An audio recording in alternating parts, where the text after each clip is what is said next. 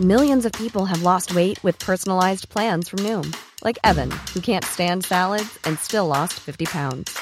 Salads, generally, for most people, are the easy button, right? For me, that wasn't an option. I never really was a salad guy. That's just not who I am. But Noom worked for me. Get your personalized plan today at Noom.com. Real Noom user compensated to provide their story. In four weeks, the typical Noom user can expect to lose one to two pounds per week. Individual results may vary. Porque el mundo actual no se entendería sin la economía y los negocios. Acompaña a Mario Maldonado, el columnista de negocios más joven y objetivo del periodismo financiero, en su programa Bitácora de Negocios.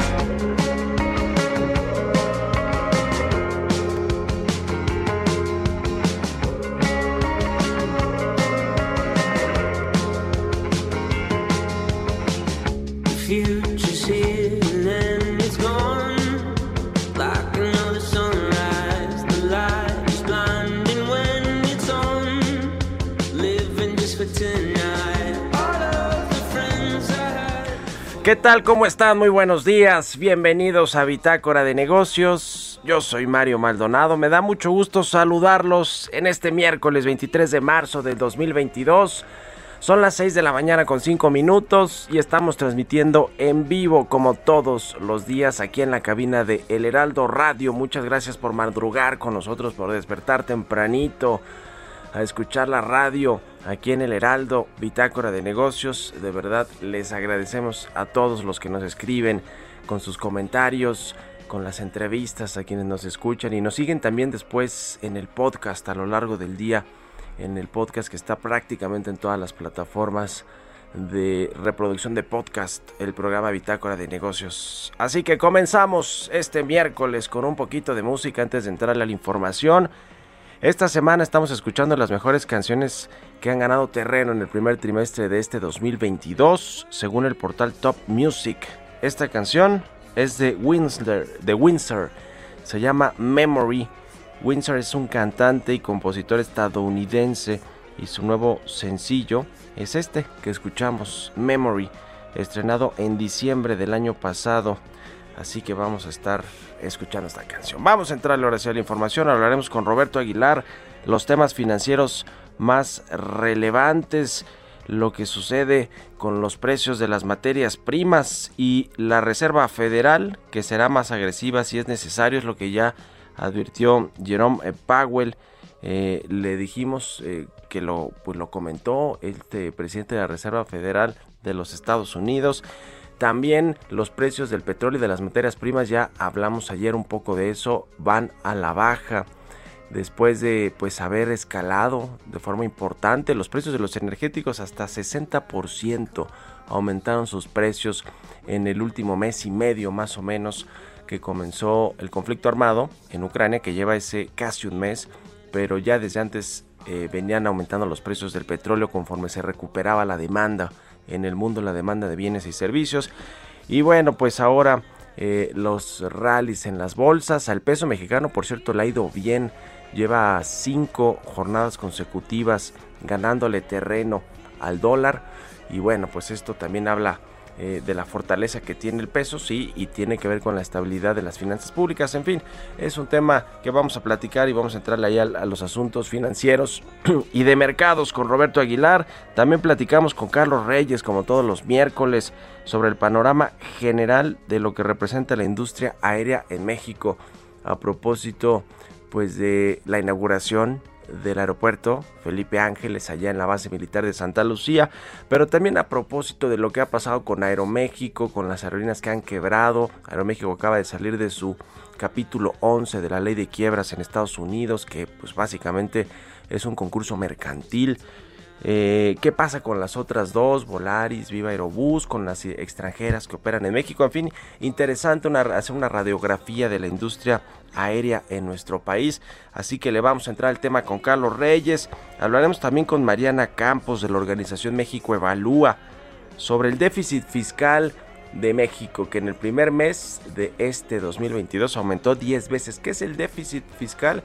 Pues básicamente es la deuda eh, que va aumentando por parte del, gobierno mexicano y que pues se contrapone a los ingresos que va obteniendo el gobierno a través del cobro de impuestos, del petróleo y demás. Es decir, este déficit, sobre todo el déficit primario que normalmente los gobiernos buscan mantenerlo pues muy constante y estable porque es al que le echan ojo las calificadoras de riesgo. Bueno, pues este déficit, por lo menos al inicio del año, aumentó de forma importante eh, la deuda que tiene México con los eh, inversionistas. Así que vamos a platicar de eso con Mariana Campos, si va a ser la tónica o no de este 2020, incrementos en el déficit fiscal. Y también vamos a platicar con Manuel Díaz, empresario y él es columnista también del SDP Noticias, sobre el aeropuerto Felipe Ángeles, sobre los símbolos de este lunes allá en la base aérea, en la base militar de Santa Lucía que, bueno, pues mil personas, muchos gobernadores de todos los partidos, los empresarios, Carlos Slim, que dijo que pues era una obra fantástica cuando apenas hace cosa de tres años y medio, casi cuatro años, criticaba eh, pues eh, de forma muy contundente la cancelación de Texcoco y le mandaba ya algunos mensajes al entonces candidato presidencial Andrés Manuel López. En fin, vamos a entrarle a estos temas hoy aquí en Bitácora de Negocios, así que quédense con nosotros. Además ya viene la convención bancaria que comienza mañana ya en Acapulco, Banorte. Ayer incendió la convención bancaria, le puso, digamos, calorcito al decir que quiere ir por Citibanamex, pero que quiere hacerlo pues de una forma muy particular que aquí se la vamos a platicar, así que quédense con nosotros en Bitácora de Negocios y nos vamos al resumen de las noticias más importantes para comenzar este día con Jesús Espinosa.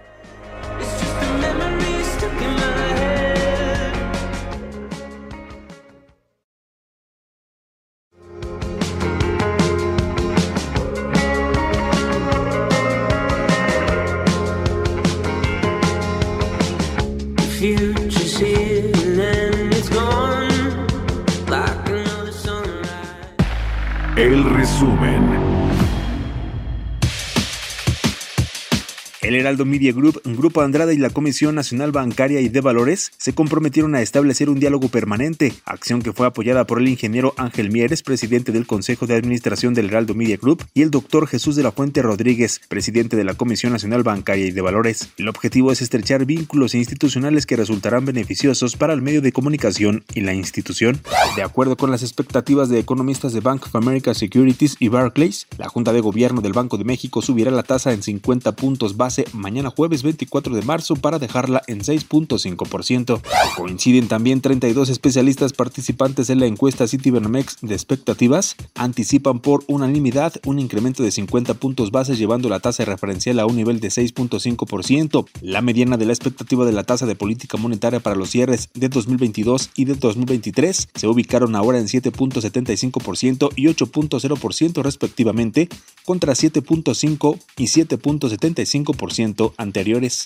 Este martes la Secretaría de Economía inició con la operación del Centro de Negocios Invest en México, ubicado en la torre ejecutiva de esta dependencia y cuyo objetivo es atraer y promover la inversión extranjera en el país. BBVA México estimó que de continuar los subsidios a las gasolinas para contener sus precios ante el alza mundial de los combustibles por el conflicto bélico entre Rusia y Ucrania, la recaudación del impuesto especial sobre productos y servicios en el país sería negativa los próximos meses. Con información del Servicio de Administración Tributaria, más de 102 millones de barriles, es decir, 19.078 millones de litros de combustibles de gasolina y diésel, fueron metidos de contrabando para ser vendidos en las gasolineras y estaciones de servicio en el país. Bitácora de negocios en El Heraldo Radio. El editorial.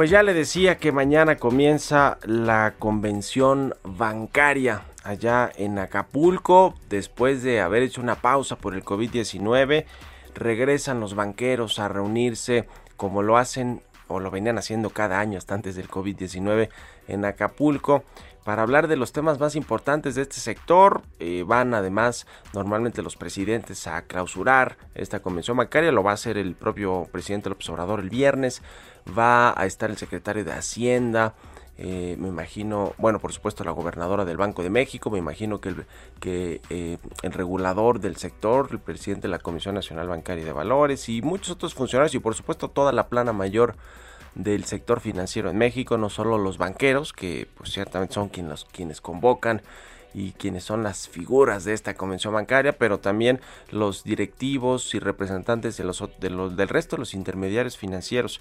Que vaya, que hay mucho de qué hablar. Y ayer precisamente el, el presidente López Obrador habló de este tema dijo que se iba a ir a, a, pues a esta convención bancaria, decirle pues a los banqueros que México es un gran país para invertir y que pues no hay problemas con la economía, así que no se preocupen, que todo está bien. Ese es el mensaje que va a lanzar mañana el presidente, el viernes, perdón, el presidente López Obrador cuando clausure los trabajos de esta convención bancaria ya en Acapulco. Dice que México es considerado uno de los mejores países para la inversión extranjera. Además de todo, le va a entrar al tema de Banorte, que al ratito con Giovanna Torres le voy a platicar los detalles de lo que dijo ayer en un comunicado esta institución financiera que preside en su consejo Carlos Jan González y que dirige Marcos Ramírez.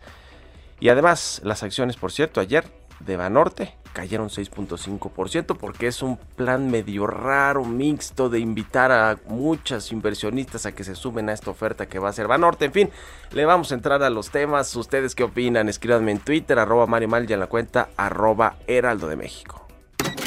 Economía y mercados.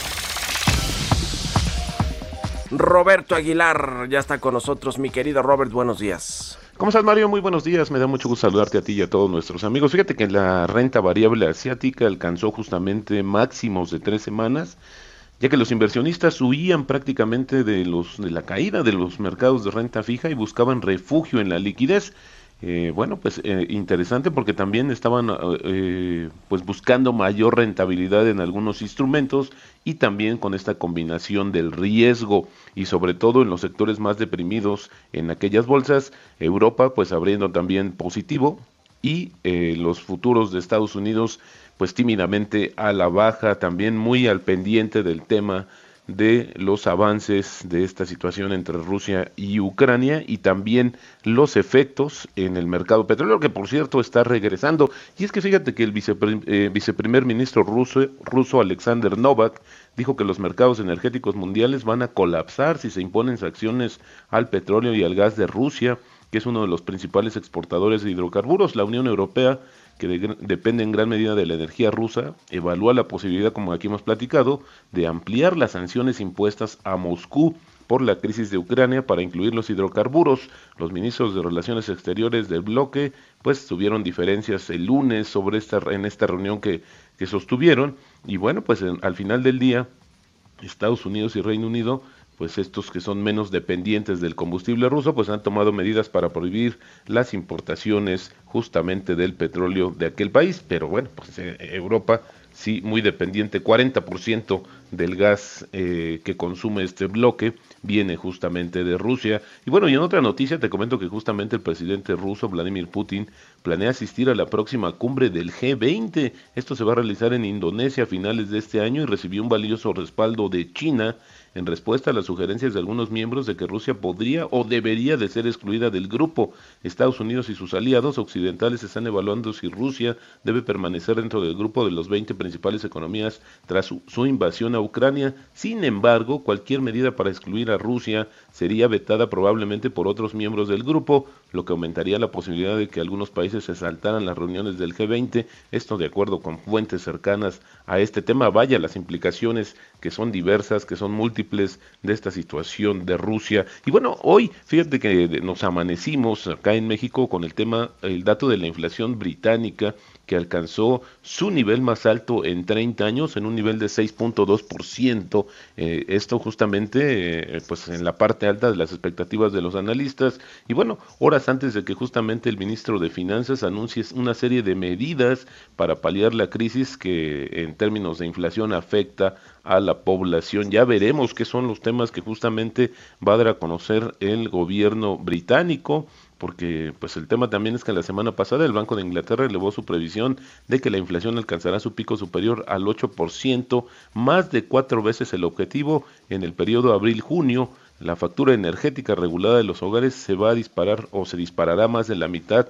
el próximo mes. Y seguramente Mario aquí es donde se van a dar a conocer algunas ayudas porque bueno también están padeciendo por los altos costos energéticos. Y también fíjate que los tenedores rusos de, eurobonos corporativos se enfrentan a retrasos en la recepción de pagos liquidados a través de agentes internacionales ya que las transacciones se ven entorpecidas por las sanciones. Esto lo dijeron las empresas y analistas del Depósito Nacional de Liquidación de Rusia. Habíamos hablado del tema de la deuda soberana Mario pero bueno pues ahora el lo que sucede es justamente la situación con los bonos corporativos y también fíjate que esta FCC, esta constructora española del empresario Carlos Slim, lanzó hoy una oferta pública de adquisición por una participación de 24% de la promotora inmobiliaria Metrobacesa. Esto lo comunicó justamente al mercado bursátil nacional y la operación está valorada en cerca de 284 millones de euros. Bueno, pues también el eh, Carlos Slim pues moviendo sus fichas por allá, por el viejo continente, y a ver si no hay ningún problema por el tema de la relación. Ya ves que están muy tensas entre México y España. Y el tipo de cambio, Mario, cotizando justamente en estos momentos en 20.24, ha habido una recuperación y bueno, con esto sigue la apreciación mensual y también anual de la moneda mexicana. Buenísimo, mi querido Robert, muchas gracias y nos vemos al ratito en la televisión. Gracias, Mario, muy buenos días. Roberto Aguilar, síganlo en Twitter, Roberto AH6 con 20 minutos. Vamos a otra cosa. Bitácora de negocios. Como todos los miércoles ya está con nosotros Carlos Reyes, él es analista económico, conductor. Mi querido Carlos, buenos días. Estimado Mario Maldonado, muy buenos días y buenos días al auditorio de Bitácora de Negocios. Oye Mario, bueno, pues a propósito de la inauguración del aeropuerto Felipe Ángeles el pasado lunes y pues con toda esta parafernalia, el escaparate mediático que quedó pues más que claro con toda la información difundida desde el fin de semana pasado y bueno, el día de la inauguración y los días posteriores, bueno, creo que es, y partiendo de estas noticias, pues vale la pena de manera seria y con datos, lo que representa para México la industria aérea, Mario, y a eso me quiero referir. Sin duda, la aviación es un facilitador económico significativo a nivel mundial, pero para el caso de México, este sector contribuye con más del 3% al Producto Interno Bruto total del país y genera más de un millón de empleos directos. Pero aquí lo relevante, Mario, es que si se suman los indirectos, este sector estaría generando cerca de 5 millones de empleos.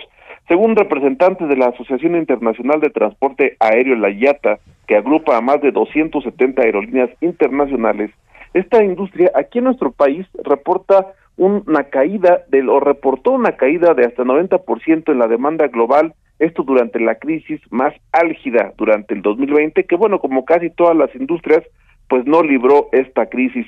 Aquí Tan solo en este año se pusieron en riesgo 700 mil empleos y según la Agencia Federal de Aviación Civil, las aerolíneas nacionales pues padecieron una contracción del 51.2% en este año, en el 2020, básicamente precisamente por la presencia del SARS-CoV-2 de la COVID-19 con un decrecimiento de los viajeros nacionales de 47.4% y de los viajeros internacionales de 58.8%. Aunado a ello, Mario, pues no hay que olvidar que el año pasado la Administración Federal de Aviación de Estados Unidos degradó la a categoría 2 la calificación de seguridad aérea de México, esto bueno por incumplir las normas internacionales, aunque ahora ya se dice que está próxima a recuperar. La industria aeronáutica en un en el mundo a nivel mundial genera más de 450 mil millones de dólares y bueno, es fuente de empleos especializados, de actividades estrechamente ligadas al desarrollo de nuevas tecnologías y bueno, contribuye a detonar la actividad innovadora y generar mayor valor agregado a la cadena productiva. Aunado a lo anterior, Mario, bueno, también sabemos que en México para las líneas aéreas ha sido un entorno complicado, ¿no? Por ejemplo, ahora están enfrentando un aumento de los combustibles y en especial de la turbocina, que es el que utilizan las aeronaves y que representa casi el 30% de los costos totales de este tipo de empresas. Y bueno, nada más este combustible ha reportado un incremento que supera el 50% con respecto a lo que costaba el año pasado. Además, Mario, pues no hay que olvidar que de las líneas aéreas consideradas las más importantes, pues una ya de plano no está operando, que es Interjet. Aeroméxico se adscribió el año pasado al capítulo 11 de la ley de quiebras en Estados Unidos, eh, aunque es verdad que ya, ya está saliendo. Por su parte, Volaris y Viva Aerobús, bueno, pues sí, son las que han, se han mantenido. A estas pues le siguen otras más pequeñas o las llamadas regionales como Aeromar, Aerolíneas y Magnichartes. Lo cierto, Mario, es que es necesario que esta industria pues eh, se reactive por el beneficio de la economía del país y bueno, sale sin duda el tema de qué tanto, por ejemplo, el nuevo aeropuerto Felipe Ángeles podrá contribuir a la reactivación de esta industria. Sabemos que este aeropuerto pues está pues no no no está cercano al aeropuerto que se iba a construir a Texcoco, pero bueno, esperemos que sea un detonador por el bien económico del país más. Pues ahí está, muchas gracias por el análisis, Carlos, buen día, un abrazo, vamos a la pausa, regresamos. Continuamos en un momento con la información más relevante del mundo financiero en Bitácora de Negocios con Mario Maldonado. Regresamos. Estamos de vuelta en Bitácora de Negocios con Mario Maldonado.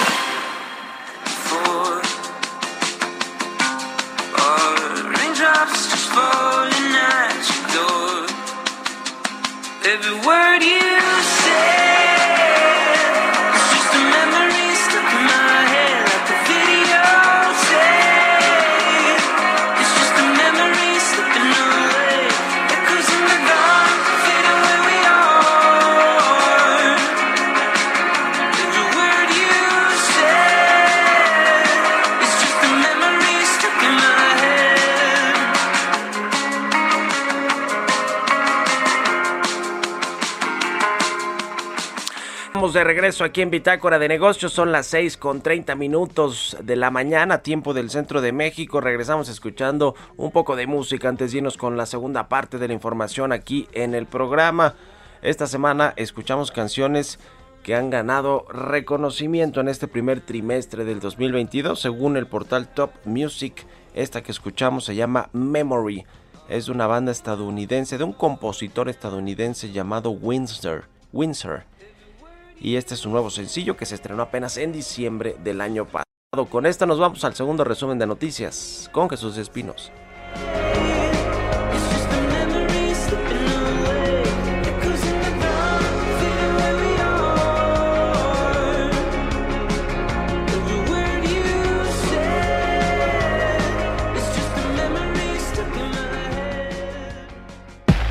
El resumen.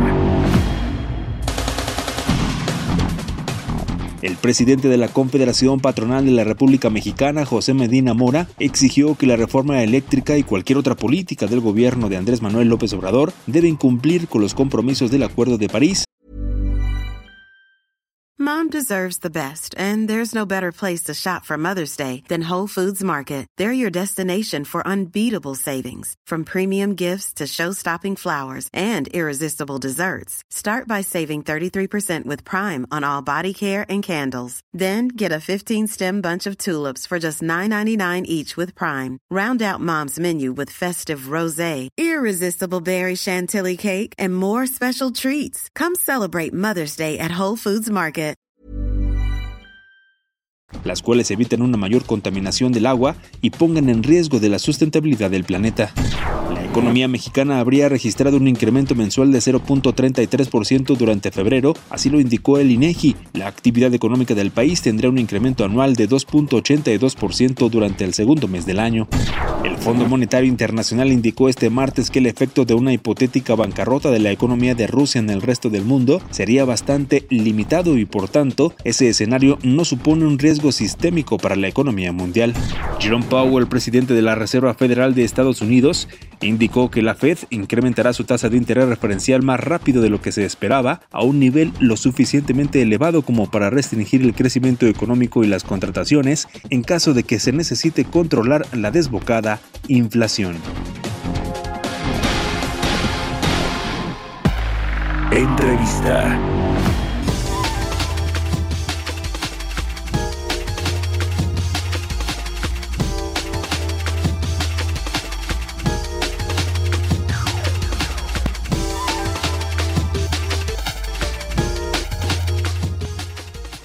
Y bien, le comentaba al inicio del programa que en enero, el primer mes de este 2022, el sector público tuvo un déficit fiscal de 64.533 millones de pesos. Es el dato de déficit fiscal pues más alto en un eh, eh, mes de enero en seis años y además es 10 veces mayor al déficit que se registró el año pasado, en enero del año pasado. Es decir, arrancamos el 2022 con una deuda pues más abultada y vamos a platicar de esto, vamos a analizar estos datos con Mariana Campos, ella es coordinadora del programa de gasto público y rendición de cuentas de la organización México Evalúa. ¿Cómo estás Mariana? Muy buenos días. Muy, muy buenos días Mario.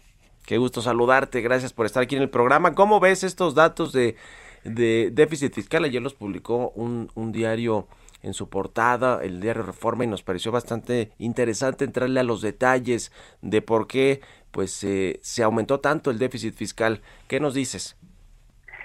Bueno, Mario, pues ya ves que hemos venido platicando en el programa sobre la debilidad de los ingresos.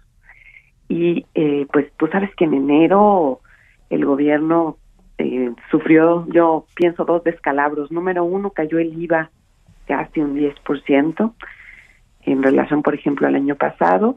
Y también traemos eh, pues una renuncia a cobrar el IEP, este eh, impuesto a las gasolinas fue reducido eh, debido a que se están pues otorgando estímulos muy muy generosos y en enero se recaudó el 47% de este eh, pues de este impuesto nada más, ¿no? Entonces, pues Ahora sí que si traes debilidad en los ingresos, pero al mismo tiempo perdonas cobrar algunos impuestos y los gastos los mantienes, pues bueno, eso se ve complicado. Entonces esto es lo que está profundizando el desbalance en las finanzas públicas y está pronunciando un déficit.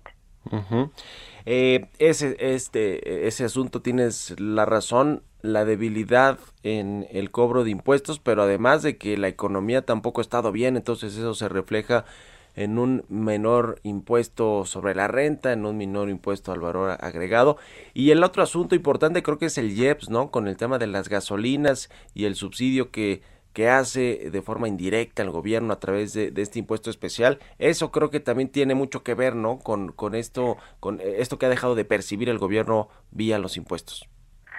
Así es, eh, en el mes de enero te digo que solo se recaudó el 47% de, del impuesto que, bueno, digamos, de la recaudación que estaba prevista. Uh -huh. Esto hizo que el gobierno renunciara a 12 mil millones de pesos solo en, en el mes de enero.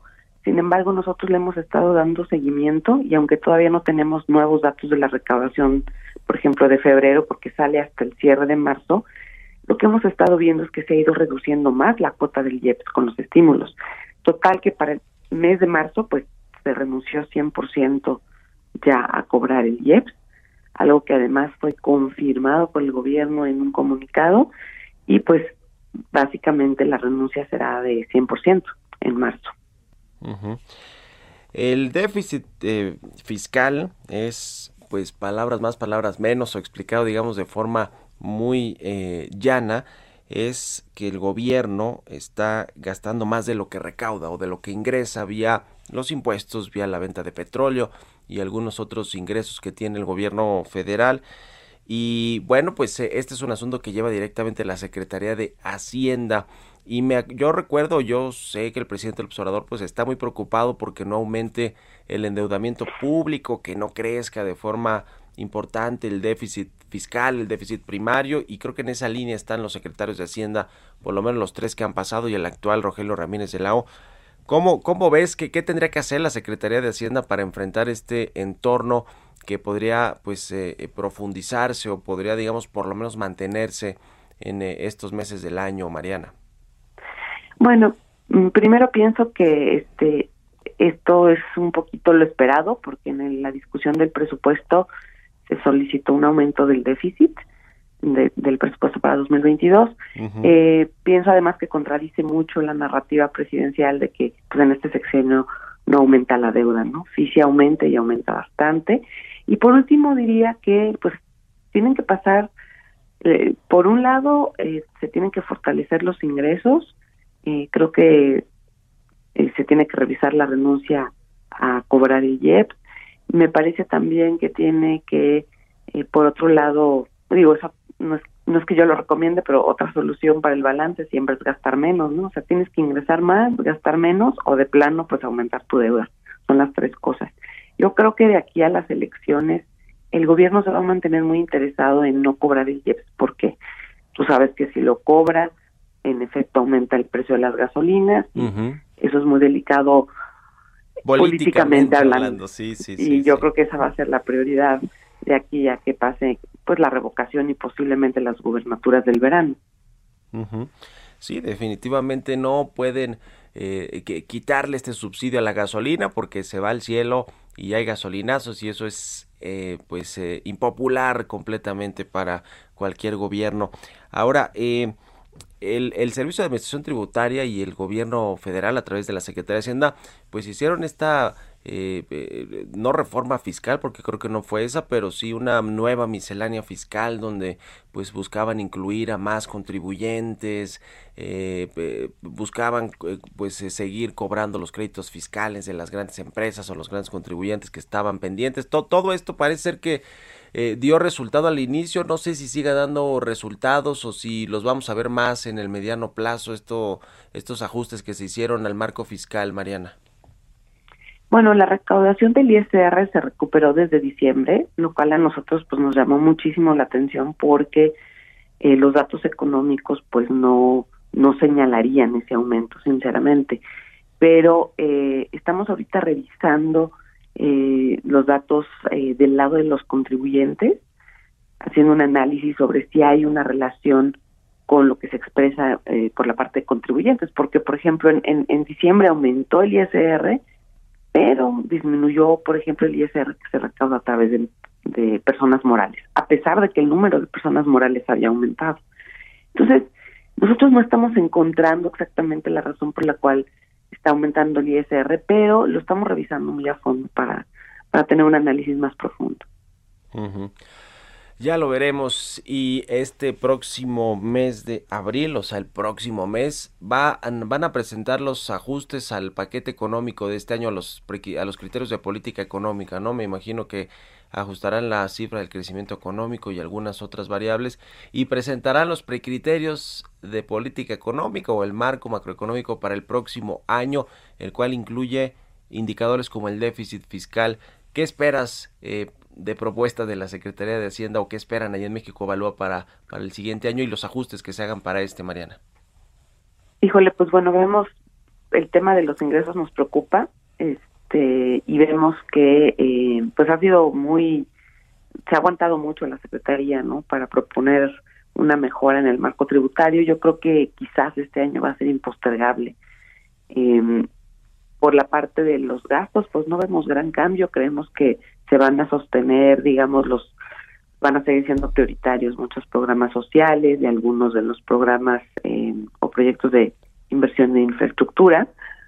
Entonces, eh, no, no esperaríamos un gran cambio en la manera en la que está gastando el gobierno y posiblemente algo para reforzar el marco tributario.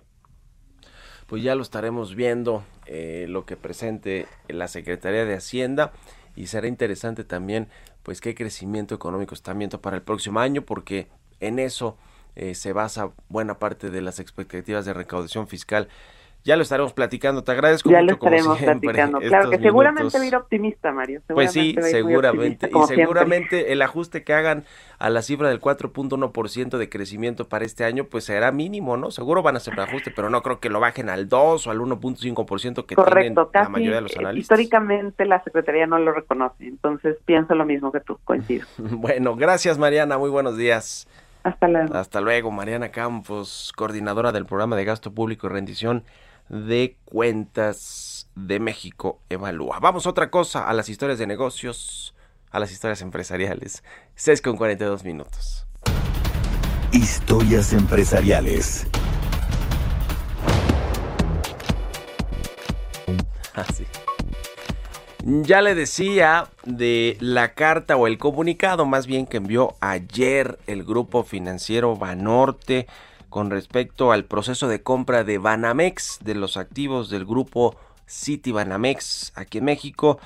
Dice Banorte que va a invitar a los mexicanos como accionistas a recuperar la institución. Es momento de recuperar la institución. ¿Alguna vez fue de nosotros, de los mexicanos, Banamex? Vamos a escuchar esta pieza que nos presenta mi compañera Giovanna Torres. Carlos Han González, presidente del Consejo de Administración de Banorte, aseguró que en caso de que decidan participar en la compra de Banamex, Banorte invitaría a todos los empresarios que conforman sus consejos regionales y locales, así como a la población en general, a sumarse como inversionistas para la recuperación de esta institución. Y aunque no han tomado la decisión para esta operación, la institución bancaria buscaría que Citibanamex quedara en manos de todos los mexicanos. Agregó que esta es una oportunidad histórica para fortalecer a la banca nacional, sumando a empresarios y público mexicano, y que para Banorte sería un orgullo abanderar esta iniciativa, en caso de que se juzgara provechosa para sus inversionistas y los usuarios de la banca. Por su parte, Marcos Ramírez, director general de Banorte, señaló que el banco planea habilitar sus más de 1.100 sucursales y distintos canales de atención para permitir a todos los mexicanos que así lo deseen incorporarse a este esfuerzo nacional. Detalló que en caso de que realicen la compra, resultaría en la conformación de un verdadero campeón mexicano de la banca, que tomaría las decisiones en México, capaz de competir y ganar a los mejores del mundo, así como de brindar mejores condiciones y mayores beneficios a todos los usuarios del sistema financiero. Para Bitácora de Negocios, Giovanna Torres. Mario Maldonado en Bitácora de Negocios.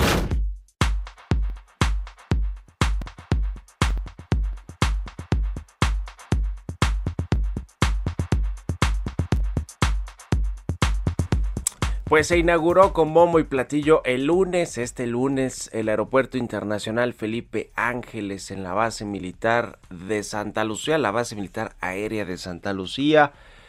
Más de 3.000 invitados, entre ellos los gobernadores de los estados eh, colindantes, como el caso de Hidalgo, pero del Estado de México, por supuesto, Alfredo del Mazo, la jefa de gobierno de la capital, Claudia Sheinbaum, los eh, buena parte del gabinete presidencial, del proyecto y partido del presidente López de Morena, del proyecto político, y, en fin, mucha gente que fue ahí a darle el banderazo de salida junto con el presidente López Obrador a este nuevo aeropuerto que bueno, pues no parece ser que tenga demasiadas buenas expectativas, ni siquiera por parte del propio gobierno o de la Secretaría de la Defensa Nacional, el ejército mexicano, que fue quien construyó este aeropuerto comercial o quien amplió esta base militar para hacerlo comercial y eh, quien lo va a administrar y lo va a operar. Ellos tienen pues eh, un panorama bastante complicado incluso para lo que resta del sexenio y hacia el 2026 cuando probablemente comienza a ser rentable. Vamos a analizar los símbolos de este lunes allá en Santa Lucía con el presidente López Obrador diciendo misión cumplida y con los empresarios mexicanos como Carlos Slim diciendo que está fantástico el aeropuerto. Vamos a analizar esto con Manuel Díaz, él es empresario, columnista, analista. ¿Cómo estás Manuel? Buenos días. ¿Qué tal Mario? Buen día. ¿Qué te pareció la inauguración de Santa Lucía el lunes y todo lo que pues envolvió a este evento que para el presidente López Obrador pues creo que fue uno de sus mejores días, sobre todo después de varios días de tormentas, ¿no? Pues creo que fue algo planeado para que así fuera. eh, el presidente hizo una elección nuevamente propagandística al presentar un aeropuerto regional limitado, no terminado, como un aeropuerto internacional y un gran logro de su gobierno en tiempo y forma. Cosa que falta mucho a la verdad, aunque por un lado también se acerca algo a ella. Es lo mejor que nos podía presentar en este momento, no daba para más. Un proyecto que necesitaba muchas vías de comunicación, que necesita sobre todo de la mano del mercado para que fuerce a los pasajeros a utilizarlo por conveniencia real y no porque obligan a las aerolíneas gubernamentalmente a ir y dar un poquito de espectáculo. Un aeropuerto limitado en carga, limitado en opciones de conexión internacional muy necesarias para lo que verdaderamente se necesitaba en México, pero sí es un espectáculo muy grande con muchas provocaciones que ciertamente la oposición cayó en ellas y cayó en un discurso clasista para hablar a favor y en contra y olvidarnos un poquito de los verdaderos problemas de, del país, inseguridad, falta de crecimiento, falta de oportunidad y todo lo que estamos viviendo se pretende tapar con un show eh, mediático y unas discusiones alternas que no aportan nada a las necesidades del país. Pues sí, eh, la, la discusión se llevó al tema del supuesto eh, clasismo y racismo que pues a, al cual apeló el presidente López Obrador eh, por eh, los vendedores ambulantes que fueron al aeropuerto ahí a poner sus puestos para vender lo mismo comida que souvenirs o tazas o eh, playeras del movimiento del Morena o del presidente Obrador. Y, el pres y, y, pues como se subieron a los medios, que los medios lo que hacen es reportar, informar todo lo que sucede, en este caso en la inauguración de un evento, de un aeropuerto, pues eh, el presidente lo considera clasista y pues ahí se que quisiera que se estacionara siempre las discusiones porque el presidente pues le gusta polarizar, le gusta dividir y, y, siempre pues tiene este, este discurso en contra de los neoliberales, de las clases medias, de las clases acomodadas, aunque las clases altas, altísimas, como los empresarios que fueron allá al aeropuerto, Carlos Slim, Carlos Juan González, eh, eh, Carlos Bremer y muchos otros empresarios importantes, pues fueron a hacerle eh, fiesta también al presidente, ¿no? Y yo hoy, de hecho yo escribo un cachito en mi columna recordando cuando Carlos Slim criticaba pero enérgicamente la cancelación del aeropuerto de Texcoco, donde por cierto tenía inversiones, los indemnizaron igual que a Carlos Hank eh, con, con, su empresa constructora y pues ellos no tienen ya problema, pero los mexicanos se quedan con una super mega deuda. ¿Qué te pareció el discurso de los empresarios ayer, eh, antier, perdón, el lunes en, eh, en, la inauguración de Santa Lucía, Manuel? Pues, pues mira, eh, hemos sido, y, y, me voy a incluir contigo porque hoy titulo mi columna Empresarios Lambiscones, uh -huh. hemos sido muy críticos de, de la manera como se han acercado al poder. Yo entiendo que el empresario nunca tiene que estar peleado con su dinero, tiene que estar de alguna manera con el poder, pero esta sumisión donde llega para la línea 12, tú absorbes la culpa completa, calladito, tapas, el, el, quieres tapar el sol con un dedo, reparas el daño, le quitas la presión al gobierno, y de ahí pues tiene 541 contratos de 9.390 millones de pesos, Carlos Slim en particular, sí. para poder decir este es un gran aeropuerto. Me da pena que un empresario que sin ninguna necesidad falte a la verdad, sus críticas fueron muy claras del Naim, lo llevó por un tiempo al alejamiento con Andrés Manuel, uh -huh. era la antigua mafia del poder, Salinas creó esta mafia del poder y parece que Andrés Manuel los adoptó, han sido beneficiados tremendamente, la empresa Yusa ha recibido contratos muy fuertes a pesar de tener como director a Raúl Salinas de Gortari, y hemos visto a todos los empresarios que han entendido que desafortunadamente con Andrés Manuel es la lambisconería o es nada, o es quedarte fuera del gobierno y con una muy posible persecución, tanto política como judicial, en caso que tú no quieras ceder a los caprichos del señor. Yo lamento mucho, pudieron haber asistido de una manera más institucional, más formal, sin necesidad de hacer como si fuera la gran cosa. Es un aeropuerto que no resuelve mucho, es un buen aeropuerto regional, ahí lo dejemos, la gente de, de Pachuca, la gente de, de, de, cierta parte de la Ciudad de México sí va a verse beneficiada con vuelos de bajo costo quizás, pero hasta ahí, Mario, la carga va a tener algunos charters de mensajería y se acabó, eh, uh -huh. no, no da para más el aeropuerto. Ya. Y por último, Manuel, ¿cómo, ¿cómo viste todo el tema del ejército? Obviamente, pues está en una base militar que de hecho fue la que se amplió para convertirse también en un aeropuerto comercial, porque la base militar ahí seguirá y seguirán llegando los vuelos del ejército y los vuelos eh, de los militares. Eh, ¿Cómo viste todo esto? Porque incluso, además de que, bueno, está esta estatua enorme del general Felipe Ángeles a la entrada del aeropuerto, pues todo, y yo leí ahí algunos tweets que todo parece como que si estuvieras en, eh, efectivamente en un recinto militar, ¿no? Es decir, no se siente como un aeropuerto comercial. además andaba por allí el general Cienfuegos, el, el exsecretario de la defensa, que bueno, pues conocemos ahí la historia. ¿Qué te parece todo este tema simbólico de, de los militares? Mira, eh, es como en todo, yo, prefiero basarme en los datos y en los resultados. Si el ejército mostrara mayores eficiencias en cuanto a construir aeropuertos y en cuanto a administrar aeropuertos, pues una ya vimos que no, ya vimos que los costos son hasta cuatro veces más caros, con contratos directos, con empresas fantasmas, con domicilios eh, claramente identificados que no son empresas, de millones de pesos, casi el 100% de todo lo que se hizo fue asignado a terceros por el ejército de una licitación poco transparente.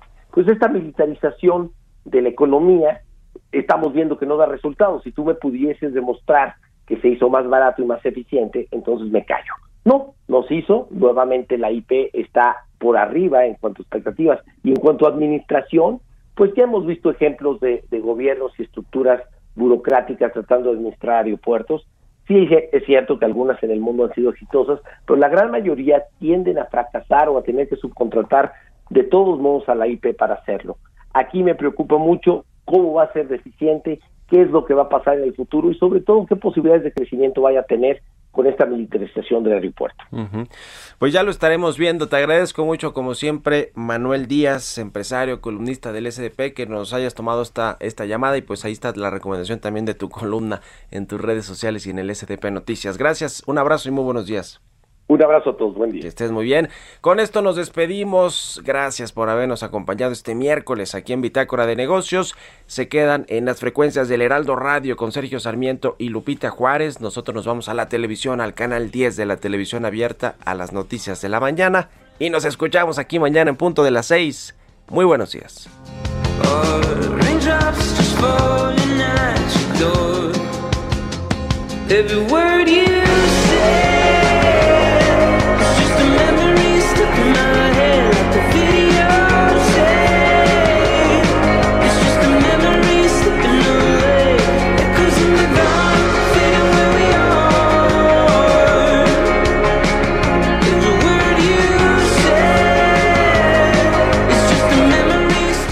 Esto fue Bitácora de Negocios con Mario Maldonado, donde la H suena y ahora también se escucha una estación de Heraldo Media Group.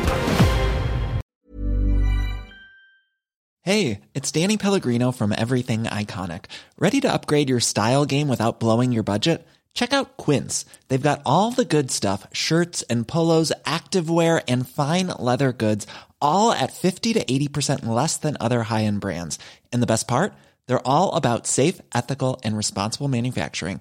Get that luxury vibe without the luxury price tag. Hit up quince.com slash upgrade for free shipping and 365 day returns on your next order. That's quince.com slash upgrade.